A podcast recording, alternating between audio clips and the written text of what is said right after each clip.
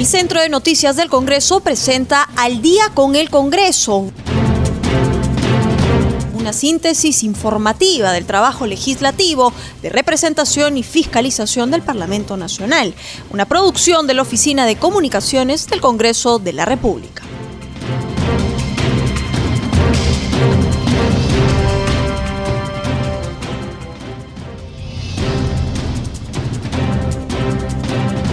¿Cómo están amigos? Bienvenidos al programa Al Día con el Congreso. Los saluda Rómulo Vargas y estoy en compañía de Anaís Uceda para llevarles una hora de información parlamentaria. ¿Cómo estás, Anaís? ¿Cómo están? Y un saludo a todos nuestros oyentes de Radio Nacional. Y así es, hoy es el tercer día de pleno agrario y para que nos cuente qué aconteció. Hoy estamos en la línea telefónica con nuestro colega Josman Valverde. ¿Cómo estás, Josman? Buenas noches. Buenas noches, eh, Anaís. Rómulo, muy buenas noches eh, también a ambos. Hay extensos debates toda vez que es necesario escuchar las eh, posiciones de los parlamentarios que representan a las diferentes bancadas que conforman a la representación nacional en el Congreso.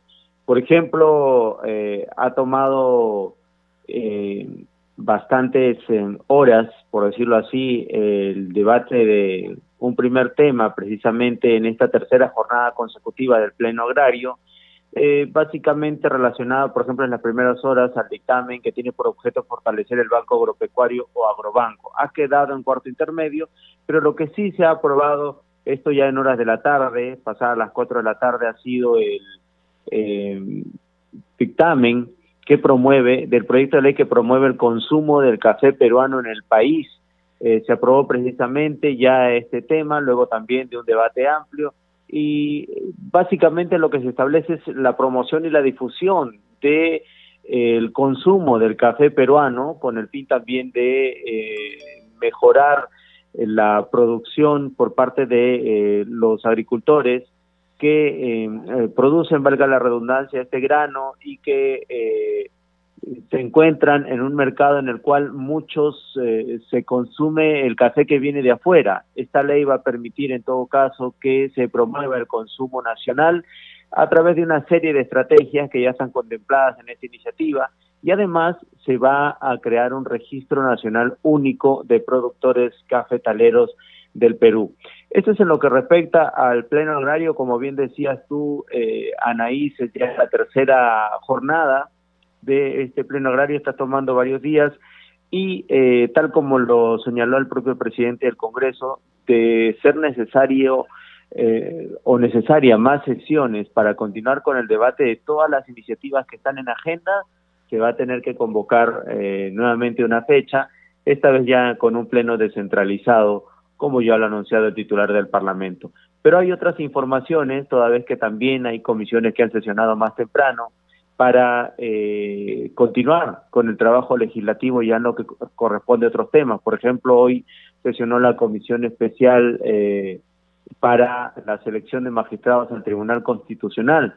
Entre otras cosas, lo que se ha acordado ahí es que mañana miércoles 21 se va a publicar la convocatoria a concurso público de méritos en el Diario Oficial del Peruano y en la página web del Congreso con lo cual ya se está dando inicio al proceso de selección de candidatos de magistrados al TC por un periodo de cinco años. Lo ha anunciado el congresista Rolando Ruiz, eh, presidente de esta comisión, y en la, sesión, en la sesión entonces se aprobó por unanimidad con ocho votos a favor el plan de trabajo que contempla todo este cronograma que reiteramos se inicia mañana. Hubo también eh, otras sesiones hoy como es el caso de la Comisión de Constitución. En ella se presentó el defensor del pueblo, quien se ha mostrado a favor de la bicameralidad y la reelección. Ha considerado él que la bicameralidad es probablemente uno de los legados más importantes en materia de reforma política que el actual Congreso le podría dejar al país. Es lo que ha sostenido en su exposición, ha señalado que eh, los sistemas se pueden discutir, pero antes de brindar esta afirmación, eh, Walter Gutiérrez ha señalado de manera contundente que para abordar este tema, que es capital, sustancial y que forma parte del Parlamento, que queremos para el futuro, es necesario revisar el concepto de reelección. Dice él, para el defensor del pueblo la formación política de un funcionario que se instala en las instancias más importantes del Estado es fundamental. Así que este es el tema que ha sido analizado hoy en la Comisión de Constitución, pero también ha sesionado la Comisión de Relaciones Exteriores y este ha sido un tema, por cierto, que ha generado mucho interés. ¿Qué es lo que ha acordado finalmente la Comisión de Relaciones Exteriores con respecto al acuerdo de Escazú? Bueno, por nueve votos a favor y tres en contra, la Comisión eh, de Relaciones Exteriores aprobó el dictamen que recomienda la no aprobación y su archivo y su envío al archivo del denominado Acuerdo de Escazú. Esto es lo que ha decidido esta comisión que preside el congresista Gilmer Trujillo.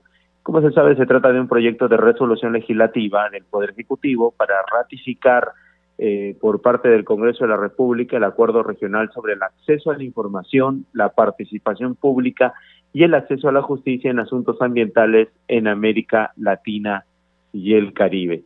Es la decisión que ha tomado la comisión eh, de acuerdo a los votos que han conseguido al someter a votación este tema y entonces eh, ha pasado al archivo esta propuesta para ratificar el acuerdo de Escazú. Es entonces, Anaís Rómulo, la información registrada en el Congreso de la República hoy 20 eh, de octubre eh, con respecto al trabajo de las comisiones parlamentarias y de toda la representación nacional en este pleno agrario que ha continuado hoy por tercera jornada consecutiva. Volvemos con ustedes a estudios para continuar el desarrollo de más noticias. Adelante. Gracias, Josman. Ya nos vemos mañana con más información desde el Parlamento Nacional. Rómulo, a esta hora de la noche nos comunicamos con el congresista Jorge Luis Pérez, vocero de la agrupación política Somos Perú, y es que ha llamado la atención este repunte de contagios en nuestra capital, sobre todo en 17 distritos, todos ellos balnearios de nuestra capital. Congresista, ya en Europa hubo esta segunda ola de contagios justamente pasado el, verano porque los europeos habían disfrutado esta estación sin medir el contagio de COVID-19. ¿Usted cree que el Perú debe prohibir el uso de las playas para controlar el avance del COVID?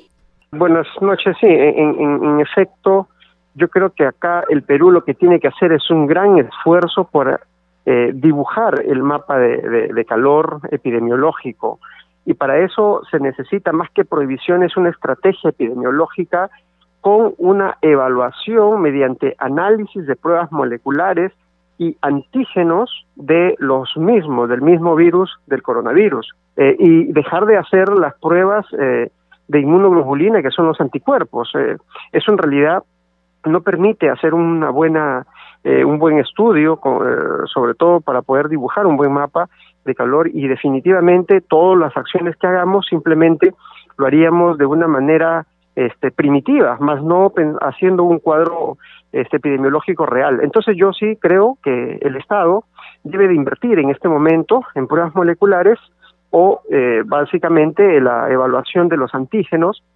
que representan la presencia del virus. Acuérdate que eso es básicamente lo que permite que las personas vayan transmitiendo de una de una hacia otra persona. Entonces, eso es fundamental. Congresista Pérez, buenas noches.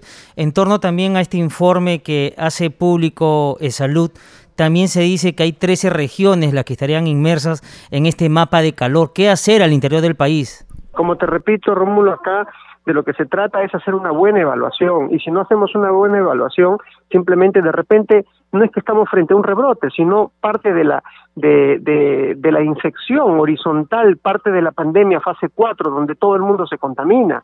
Entonces no, no estamos haciendo realmente un, ser, un cerco epidemiológico para poder saber cuáles son los distritos que realmente están este, considerados como eh, bastante contaminantes.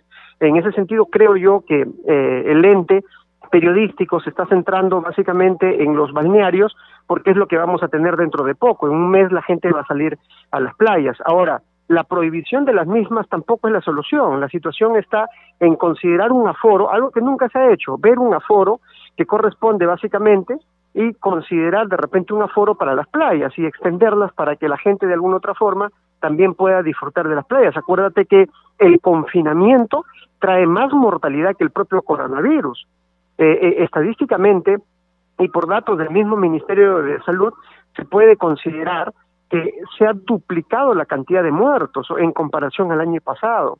Se han triplicado la cantidad de muertos con algún tipo de patología.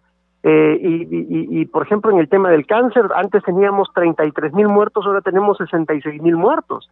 Entonces, eh, eh, definitivamente no estamos simplemente considerando el hecho de la presencia del coronavirus, sino los efectos que estamos eh, que estamos viviendo producto del confinamiento y de las acciones que esto deviene en un incremento de la mortalidad de pacientes crónicos que tenían enfermedades metabólicas como el colesterol, aumento, aumento del colesterol, aumento de triglicéridos, problemas este, con la diabetes, problemas con la hipertensión.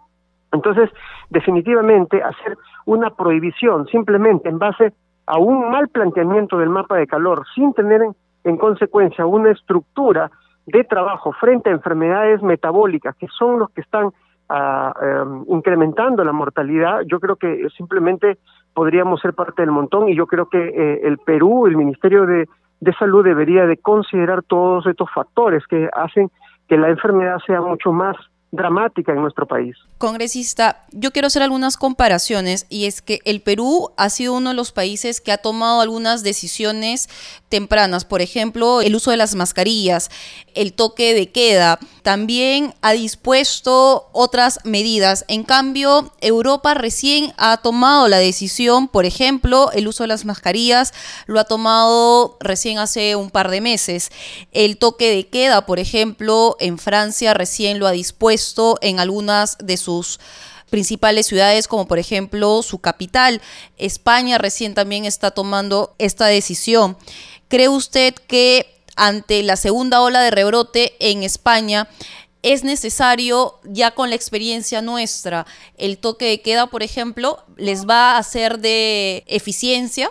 Mira, yo creo que ahorita debemos de ver lo que sea abierto hacia el pueblo, hacia el público. Por ejemplo, yo estoy viendo, yo salgo del Congreso a eso de las 7, 8 de la noche y veo cuando los buses pasan totalmente eh, este amontonada. La gente ya no es que antes había que un asiento sí, un asiento no, ahora está totalmente lleno y la gente ya eh, igual como antes están están sobresaturando el aforo de los ómnibus, de los de los de los buses. Entonces, definitivamente hay comportamientos que han hecho que se relaje las medidas de prevención para la contaminación del, del coronavirus. Yo creo que hay cosas concretas al respecto y eso sí deberíamos de corregirlo en este momento para que mañana más tarde pues no estemos enterrando más muertos y esto de alguna otra forma traiga consigo de nuevo esta estas formas este, tan tan dramáticas que hemos pasado algunos meses y ahora lo seguimos pasando. Hay amigos míos médicos colegas que están falleciendo. Hace poco ha fallecido un amigo mío, hace una semana,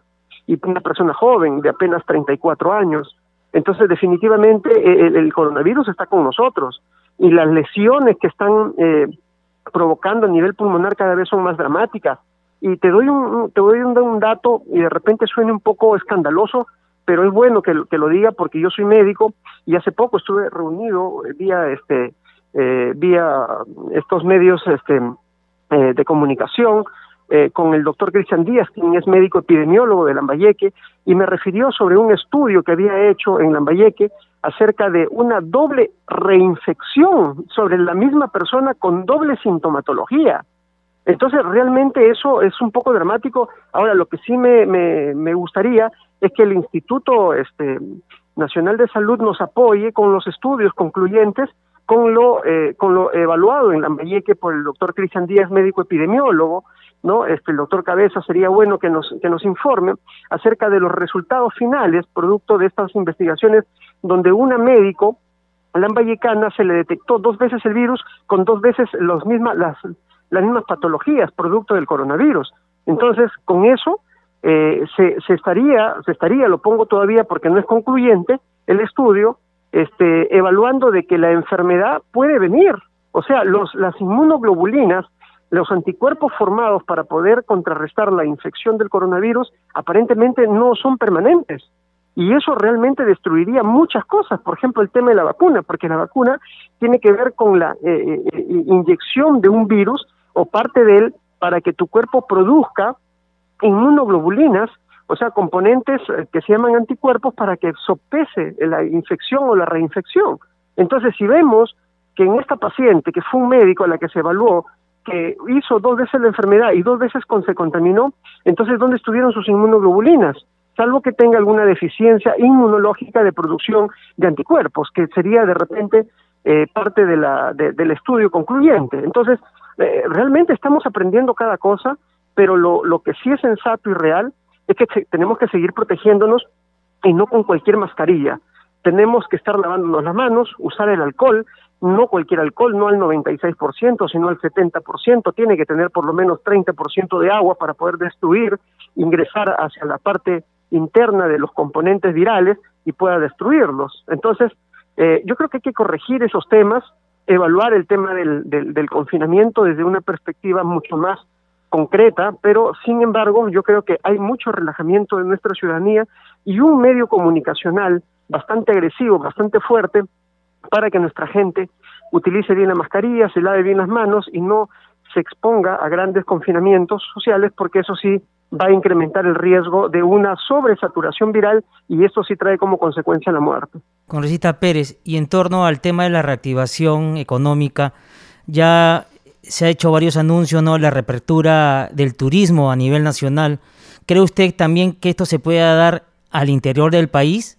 Creo que todo eso es factible porque tú sabes que la parte económica es otra pandemia. La pandemia de la pobreza, del hambre, la miseria es tan fuerte o peor que el mismo coronavirus. Sin embargo, si nosotros eh, trabajamos eh, muy bien acerca de los de los de los mecanismos eh, los mecanismos sociales, el tema del aislamiento, el tema de, de, de, no amontonarnos en un, en un establecimiento, yo creo que las cosas pueden funcionar como lo han hecho en otros lados. La situación está en el relajamiento social, cuando la, sociedad cree de que esto ya pasó, y no es verdad, esto no ha pasado, esto todavía sigue con nosotros, está conviviendo todos los días y hay muertos todos los días. El hecho de que haya disminuido la cantidad de ingresos a los hospitales y las camas estén aparentemente vacías, no es verdad, porque lo estoy viendo todos los días, la gente se está muriendo y tiene terror irse a los hospitales y se están muriendo en sus casas. Entonces, eso realmente no ha pasado. Nosotros, yo no creo en una segunda ola, yo creo que nosotros seguimos en esta línea y lo único que sí deberíamos de tener bastante énfasis es en encontrar los positivos. Entonces, si vas a viajar, no te voy a hacer pues las pruebas este, las pruebas de, búsqueda de, anticuerpos, sino te voy a hacer las pruebas moleculares o la búsqueda de antígenos de los virus. Entonces, yo creo que hay que irnos por esa línea a identificar el virus y los pacientes y, o las personas que no son pacientes, que todavía no tienen la enfermedad con presencia del virus, definitivamente ellos no, no van a poder viajar. O sea, es fácil de hacer esto, Rómulo, pero es necesario que la ciudadanía eh, en, en general eh, tome conciencia sobre ello, pero las autoridades sanitarias, las autoridades de salud hagan un trabajo bastante importante a nivel de la detección del virus. Y la detección del virus se hace mediante las pruebas moleculares y las pruebas de antígeno. Eso es lo importante, Rómulo. Como yo digo, por ejemplo, me paro yo en, en, el, eh, en el aeropuerto Jorge Chávez y voy a evaluar la gente que se va a ir al Cusco. Todos los que se van a ir al Cusco les hago el análisis y los que han salido positivos definitivamente no van a llevar el virus. Pero si yo me paro en la puerta del, del aeropuerto y les hago pruebas de, de anticuerpos, definitivamente hemos visto que aproximadamente el 30-40% de esas pruebas simplemente han, han, sido falsos positivos y falsos negativos. Por lo tanto, no es la manera correcta de poder hacer una identificación. Entonces, yo creo que acá la, las entidades sanitarias este, correspondientes tienen que ayudar a todos los a, a, toda esta reactivación económica haciendo la prueba. Esa es la verdadera solución. De lo contrario, vamos a seguir en lo mismo. Congresista, pasando ya al terreno político, el domingo salió una nueva denuncia contra el presidente Martín Vizcarra por una supuesta coima por cerca de 1.300.000 eh, soles. A raíz de ello, Unión por el Perú, Frente Amplio y Podemos Perú ya alistan una segunda moción de vacancia. Ya han adelantado Alianza para el Progreso y el FREPAP que no la van a apoyar. Somos Perú, ¿cuál sería su posición al respecto? Nosotros estamos evaluando, Anaís, nosotros estamos en pleno análisis de la situación porque hace poco nosotros estuvimos de, en contra de la vacancia presidencial porque creímos que, claro, si era un tema contractual, un tema con sus eh, um, con sus trabajadores, el señor Swing o bueno lo que fuese, el señor Cisneros estaba de por medio y pareciera que todo eso pues era eh, simplemente algo que se podría solucionar a nivel del poder judicial o la fiscalía. Sin embargo, con estas nuevas eh, e, entredichos y también con, la, con, con los postulantes a colaboradores eficaces, donde uno de ellos ha sido parte fundamental amical, de amigos prácticamente como hermanos, compañeros hasta de, de, universidad, tengo entendido, este, y ha sido su ministro de Agricultura. Eh, y, entonces, cuando vemos esa, esa, esa, esa situación, pues como que te, te, pones tú en el lado, en la vereda donde debemos de tener un Congreso que realmente le diga no a, a la corrupción, así falte un día para que, para que termine su mandato. Entonces yo creo que acá definitivamente estamos en plena evaluación de, la, de, lo que está sucediendo. Definitivamente las cosas van por el camino de, de, la vacancia presidencial, yo creo, pero lo que sí sería bueno es que estas tres mociones de vacancia podrían, deberían de confluir en una sola, porque no se trata de que eh, yo pongo la bandera de vacar, no se trata de, de, de yo gané, porque este yo vaqué primero al presidente. Yo creo que eso no debería estar en, ese, en esa situación. El Congreso es una confluencia de fuerzas políticas y nos reunimos muchas fuerzas políticas, tenemos nueve fuerzas políticas y creo que el consenso debería ser parte de la estructura de la evaluación de algo muy serio, algo muy delicado, como es la vacancia presidencial. En ese sentido, yo creo que nosotros desde Somos Perú estamos en una evaluación. No te puedo decir si es que en este momento vamos a negarnos a, una, a un apoyo a la vacancia porque sería mentirte las, la, la posición de cada uno de nosotros como congresistas. Realmente hay mucha indignación, hay una situación un poco eh, de mucha molestia, pero definitivamente eh, es parte de la es parte es, es, es, cuestión de tiempo para ver cómo es que se presenta esta esta moción de vacancia para ver si es que la vamos a apoyar o no. Congresista Pérez, y en torno a ver si se puede decir disputa o investigaciones por el caso del presidente Vizcarra. La fiscal de la Nación, ella dice que estas investigaciones se van a ir hasta después de, del término de mandato, ¿no? El presidente Vizcarra. Y el fiscal Juárez Atoche quiere hacer uso, ¿no? De estas investigaciones.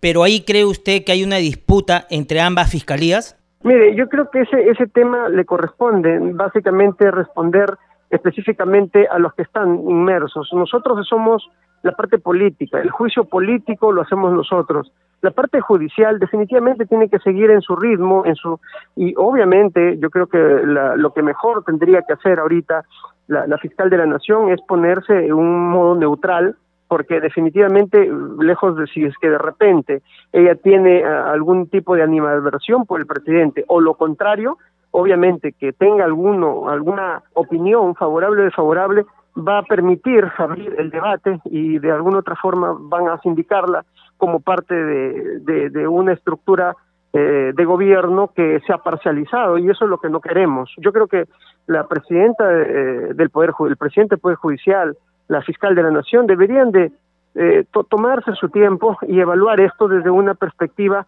más holística y siempre poniendo adelante la la importancia de rescatar los poderes del Estado para una verdadera gobernabilidad. Y yo creo que eso es fundamental. Finalmente, congresista Pérez, ¿quién debería tomar esta investigación? ¿El equipo especial de Lavallato o el equipo anticorrupción? Yo creo que el equipo de anticorrupción es la que está ahorita evaluando el tema.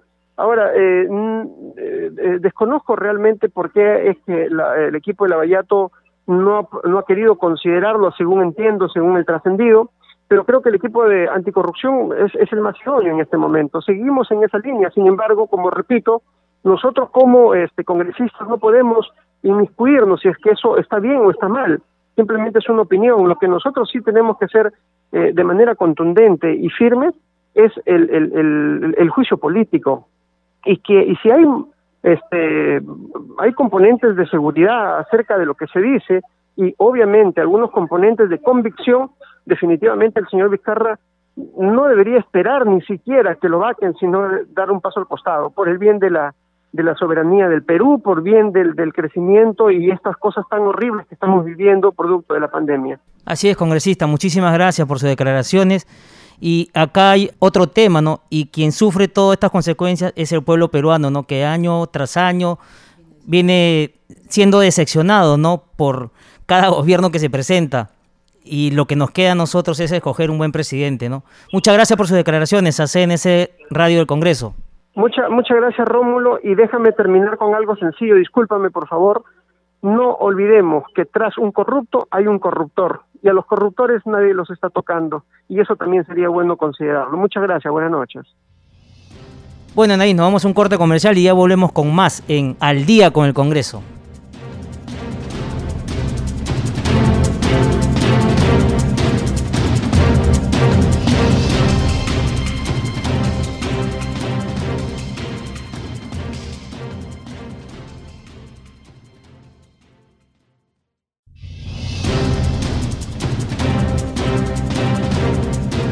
Anaís, y continuamos con el programa al día con el Congreso. Tenemos una, un invitado ya.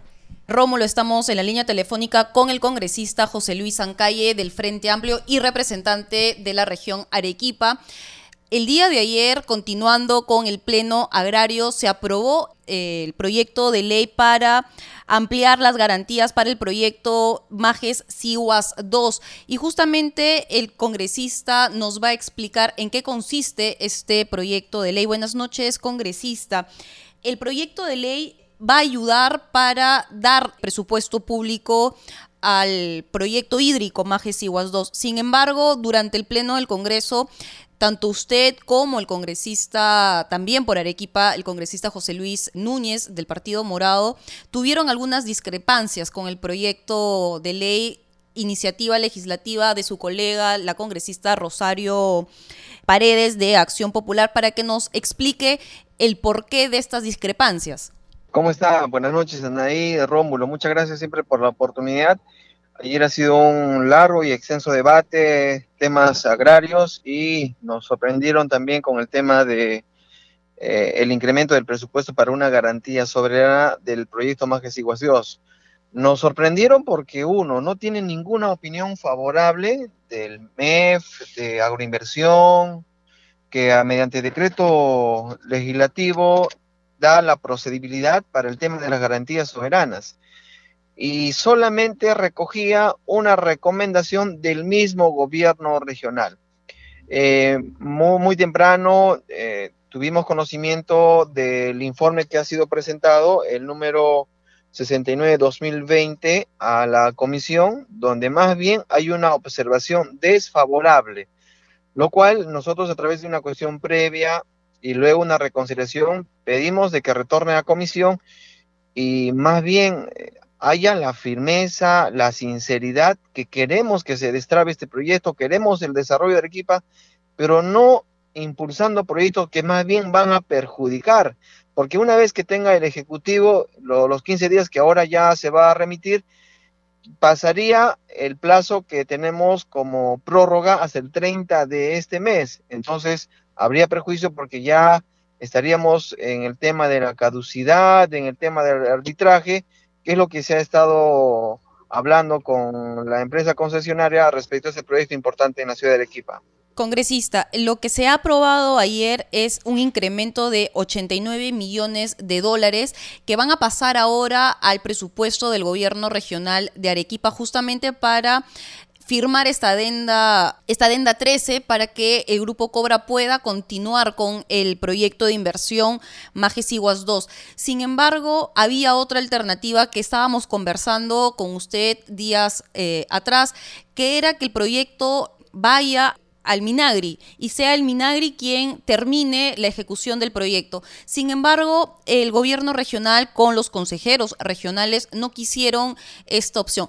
¿Por qué no quisieron esta alternativa? Eh, sí, primero, ayer se aprobó eh, una ley que estaba modificando el, eh, la valla de valla económica financiera que, que, tenemos y que va a tener repercusión para el proyecto. Pero hay algo muy importante. eh, no hay ningún contrato, no hay ninguna firma de ninguna adenda, en este caso de la adenda 13, por la cual se puede sustentar ante el Ejecutivo el incremento de la garantía soberana. Proinversión es la entidad encargada de ver la pertinencia y el monto de proyectos que puedan permitir más bien que se pueda recoger para la garantía y se pueda llevar adelante. Pero si ni siquiera tenemos ello y más bien la indisposición de los consejeros regionales a propuestas de convenio del de, Minagri, que han sido, me parece, hasta dos propuestas, y, lo peor, que no asisten todos los consejeros a recoger eh, quizás la propuesta que tiene el Ejecutivo, no entendemos cuál es el camino, por qué están optando por una vía que no es la correcta, que más bien va a perjudicar por el tiempo y los plazos que ya son pocos días que nos quedan y que conllevarían a un arbitraje o a la caducidad de este contrato que ya lo anunció la empresa Cobra. Eso nos llama mucho la preocupación, por eso que ayer pedimos cuestión previa, porque no queremos que nos den gato por liebre. Al final, ¿quién sale perjudicado? La región de Arequipa. Así es, congresista en calle, y en esa línea usted indica ¿no? que la empresa Cobra de nacionalidad española ya ha interpuesto un arbitraje, pero el gobernador regional Elmer Cáceres ha pedido a la concesionaria extender la fecha límite para la caducidad del contrato del 30 de octubre al 17 de abril del 2021. Sí, pero la misma ya ha sido rechazada.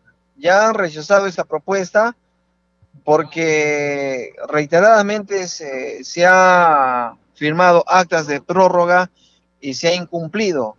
Ha estado en manos de la actual gestión ya prácticamente dos años. Son 10 años que estamos adenda tras adenda y ahora quieren más bien dar eh, el incremento de dinero, puesto que la empresa aduce el cambio de tecnología, es eh, la facultad de los eh, consejeros y que más bien hubo observaciones del ex gerente de desarrollo del proyecto Majesiguas 2 sobre precios inflados. Eh, referencias internacionales y no más bien una referencia de, Perú, que es otra realidad.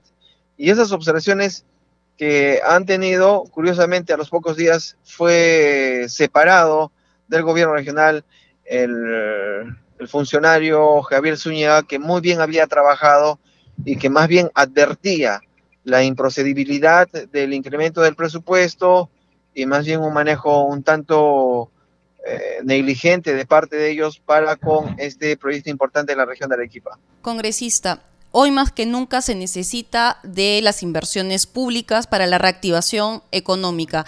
¿Qué va a pasar con Majes Iguas 2 con este último tramo? Nos preocupa muchísimo porque debe de ser parte de esa reactivación. Espero que culmine muy pronto el tema de la pandemia. Se está hablando ya de, de vacunas, pero más allá de eso, creo que está nuestro cuidado, pero de, de, de, lado está la reactivación económica y que podría brindar eh, trabajo a miles y miles de, arequipeños y de peruanos. Eh, pienso que en estos días que nos queda, eh, pediría que los consejeros evalúen y sugieran si tienen alguna observación al convenio que ha presentado Minari para que nos permita canalizar. Había la preocupación de que no se les iba a permitir administrar este proyecto al gobierno regional pero con la declaración del presidente, Minari, MEF, que incluso han plasmado esta sugerencia en el convenio, creo que estaría absuelta la, duda que tendrían los consejeros. Esperemos que más bien sea el mecanismo para ya por fin destrabar este proyecto y no más bien por otros intereses que al parecer están ocurriendo se estén empecinando e ir por caminos equivocados. Congresista, cambiándole de tema, en torno a la segunda vacancia que está solicitando UPP, ¿su bancada también va a estar en esa línea? cree usted que lleguen a los votos? Es una situación bastante, bastante difícil. Nosotros como bancada rechazamos totalmente todo acto de corrupción y más allá si estas se vinculan a altos eh, funcionarios. Peor, viviendo en una situación de, de esta pandemia. Ya nosotros hemos tomado la decisión, primero, exhortar al presidente que dé un paso al costado, puesto que con todos los con todas las declaraciones y audios que se le ha vinculado en hechos cuando era gobernador de la región de Moquegua, eh, ratifica la costumbre, porque todos los expresidentes están procesados. Y creo que ahora no va a ser eh, la excepción, porque ya el Ministerio Público ha, ha iniciado la investigación. Si no hay la disposición de dar un paso al costado, entonces ya estaríamos fortaleciendo por mayoría la moción de vacancia por parte de la bancada del Frente Amplio. Justamente, congresista en calle, ya el presidente Martín Vizcarra en diversas entrevistas, él ha sostenido de que no va a renunciar en esa línea. Ustedes van a unirse con la bancada de Unión por el Perú y van a presentar una sola moción de vacancia para cumplir con las 25 firmas que dispone el reglamento del Congreso. Primero, nosotros siempre hemos sido responsables y prudentes, por eso que presentamos una moción para una comisión investigadora, la misma que ha sido rechazada por la mayoría del Pleno del Congreso. Ahora, eh, nosotros siempre dejamos en claro sobre algunas declaraciones que se están buscando ampliar eh, el periodo, que hay intereses políticos. Más bien, nosotros estamos siendo consecuentes y este aspecto y este hecho que es insostenible nos permite más bien actuar y siempre como bancada. Eh, nosotros siempre ha habido algunas diferencias por algunos aspectos tanto radicales, insostenibles dentro del marco de la Constitución y ahora más bien nuestro análisis es eh, como bancada la posible presentación de eh, la moción que me parece que va a ser en cuestión de horas donde también daremos a conocer a la opinión pública. Finalmente, congresista, mañana el Poder Judicial va a definir la prisión preventiva contra Richard Cisneros, Oscar Vázquez, la señora Miriam Morales y Liliana Chamané, además de las comparecencias con restricciones de la señora Karen Roca. La Comisión de Fiscalización, la cual usted integra, tiene ya 30 días adicionales para culminar la investigación sobre las contrataciones irregulares del señor Richard Swing. Algunas apreciaciones finales sobre esta investigación que está haciendo la Comisión de Fiscalización?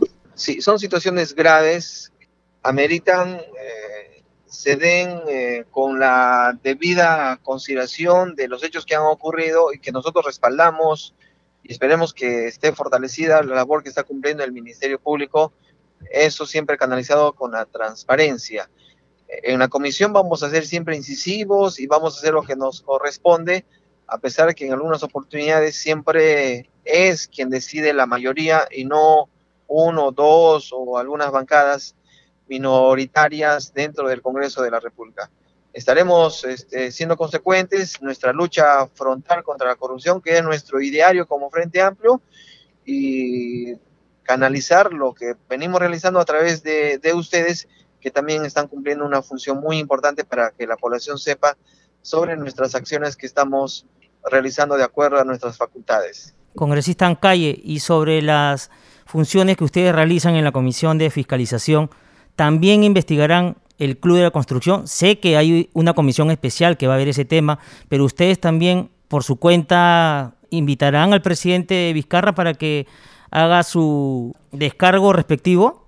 Creo que ya hubo un pronunciamiento de, de la presidenta, me parece, de la comisión, de esa comisión especial, y esperemos más bien que haya un acuerdo satisfactorio para la invitación del presidente y el presidente acuda, si es que este va a ser el acuerdo que va a ser importante. Yo estaría de acuerdo si, si sería miembro de esa comisión para que el presidente asista a la comisión o la comisión pueda dirigirse al Palacio del Ejecutivo por la investidura, pero lo que queremos es esclarecer los hechos y que ayude el mismo presidente que ha declarado constantemente que también está eh, involucrado en luchar frontalmente contra la corrupción, pero si vemos su indisposición como lo ha ocurrido en la Comisión de Fiscalización, entonces esas palabras se caen porque los hechos son los que demuestran más nuestra consecuencia de lo que manifestamos.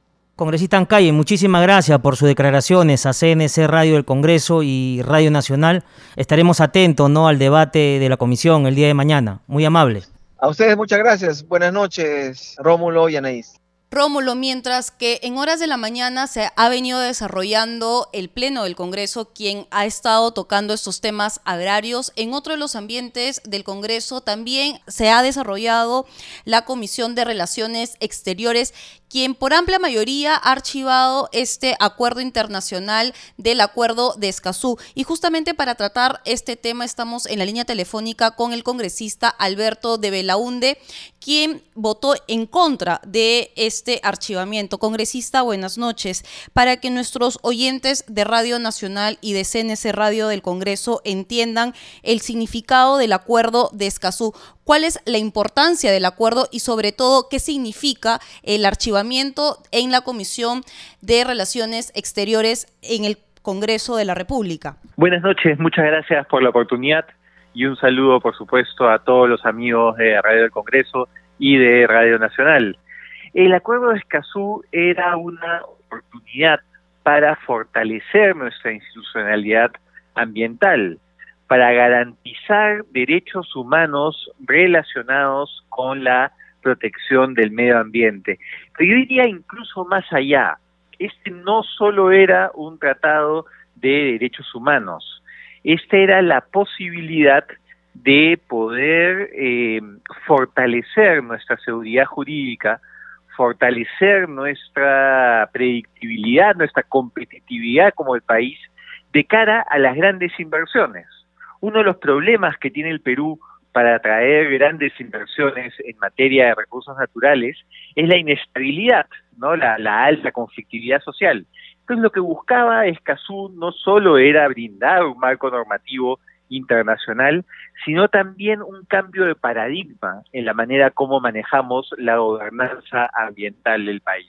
Es por eso que eh, junto con los colegas eh, Aliaga de Somos Perú y Montoya del Frente Amplio, presentamos un texto alternativo buscando que la mayoría de la Comisión de Relaciones Exteriores lo apoyara para la ratificación de Escazú. Lamentablemente eh, primó la posición contraria y el día de hoy el acuerdo se ha mandado al archivo, lo que no resulta, digamos, eh, digamos no, no es óbice para que el próximo Congreso, que deberá instalarse en julio del próximo año, pueda retomar este importante debate. Congresista de Belaunde, ¿y cree usted que este lunes entra al debate nuevamente este tema?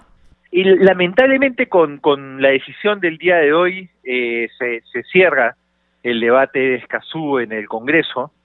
Eh, hubiese sido valioso que, que, llegase por lo menos al Pleno, ¿no? Para que sean los 130 congresistas los que establezcan su posición de manera directa al país. Eh, pero como señalaba, esto puede ser retomado por el próximo Congreso y yo espero que este sea un tema de campaña, ¿no? Que los próximos candidatos, que no vamos a poder ser ninguno de los congresistas actuales, le, le digan al país de manera clara, dentro de sus propuestas, si están a favor o en contra de Escazú y por supuesto que expliquen los motivos para ello congresista de Belaunde para que también todos los peruanos entiendan por qué el próximo Congreso puede volver a retomar este tema y puede ser también tema de debate. Porque eh, estas iniciativas eh, pueden eh, retomarse una vez mandado el archivo y pasado determinado tiempo, ¿no? El nuevo Congreso, pues, si es que el Ejecutivo decide volver a mandar a Escazú, que esperamos que sea así, puede eh, revisar esta decisión y podría cambiar eh, la posición adoptada el día de hoy. Hay una ventaja que va a tener el, el nuevo Congreso frente al actual, que es que para cuando el debate vuelva a verse en la Comisión de Relaciones Exteriores en el nuevo Congreso, Escazú ya va a estar vigente. Porque hasta la fecha lo han firmado Uruguay, Ecuador, Bolivia, Panamá, Argentina eh, y algunos países más que hace que todavía no entre en vigencia. Falta un país, nosotros pudimos haber sido el país que ponía en vigencia el acuerdo, pero ya está en camino de, ser ratificado por Colombia eh, y también por México. Colombia y México están eh, por ratificar el acuerdo, con lo cual ya va a entrar en vigencia y lo que va a demostrar es que muchos de los temores o preocupaciones que existían sobre Escazú eh, eran infundados, ¿no? Eh, entonces, eh, yo, yo espero que veamos con atención cómo se produce esta implementación de Escazú en países vecinos y que la próxima vez no nos perdamos pues esta oportunidad. Y justamente congresista ha tocado el siguiente punto y son los temores.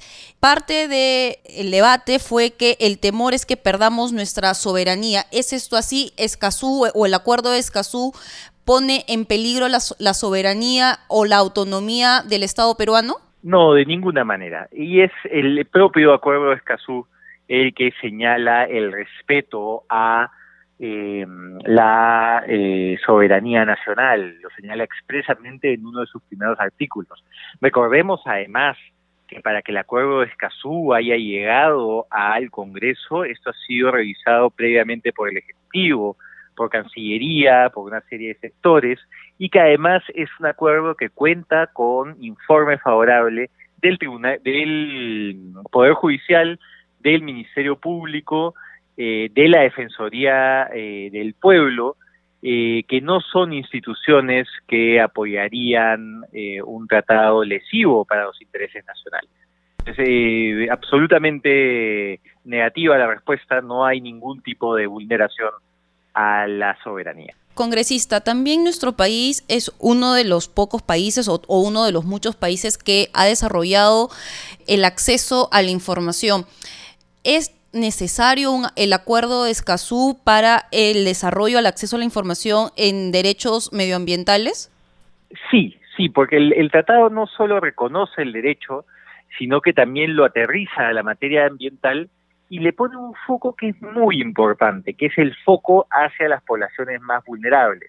Entonces, por ejemplo, desarrolla el derecho de cara a que personas de bajos eh, recursos puedan acceder al acceso a la información sin el costo que involucra la reproducción de la información, o establece también pues que comunidades indígenas amazónicas, por ejemplo, puedan acceder a la información en su propia lengua.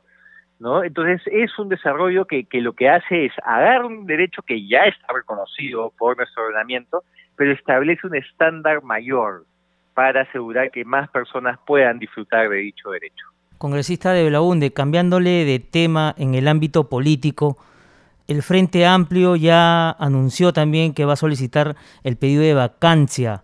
¿Su bancada en qué conversaciones está? Eh, nuestra bancada tiene una posición clara desde el momento uno, no desde, el primer pedido de vacancia, incluso antes, ¿no? Eh, que es el respeto irrestricto a la Constitución. Y lo que establece la Constitución es que para este tipo de denuncias e investigaciones eh, se debe esperar que culmine el mandato presidencial para poder eh, actuar. Digamos, se puede ir investigando, por supuesto, y la Fiscalía lo está haciendo con autonomía e independencia, pero cualquier actuación o inicio de, proceso tendrá que realizarse desde el 29 de julio del próximo año. Esto, por supuesto, no es eh, para que desde el Congreso podamos plantear algunas medidas que eh, aseguren que no haya ningún tipo de evasión de la justicia, ¿no? Como por ejemplo el respeto al Ministerio Público, el asegurar que cuente con el presupuesto adecuado, el pensar en, en figuras como el juicio de residencia para exmandatarios, en fin, una serie de figuras que garanticen que se haga justicia, que todo, toda persona cuestionada responda por sus actos, pero sin que esto implique eh, una mayor inestabilidad política de la que ya estamos viviendo. Seguimos en una pandemia muy seria, estamos a muy pocos meses de las elecciones y a muy poco tiempo del cambio presidencial, del cambio de mando, eh, y recordemos que nuestra constitución, dentro de un sistema presidencial, establece claramente cuál es el camino a seguir en este tipo de casos congresista de Belaunde cree que el gobierno del presidente Martín Vizcarra está deslegitimado toda vez de que su gobierno se basó justamente en este discurso anticorrupción?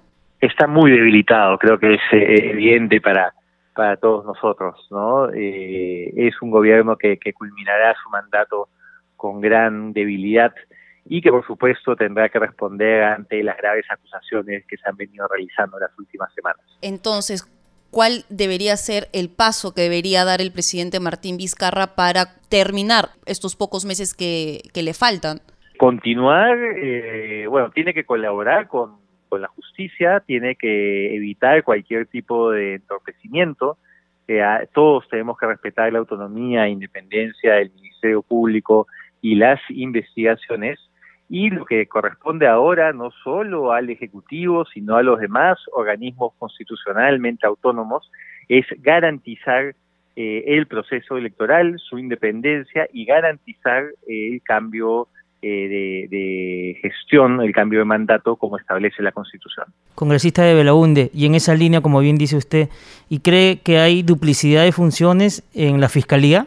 Yo creo que la Fiscalía va a encontrar de manera autónoma e independiente la manera como organizarse metodológicamente.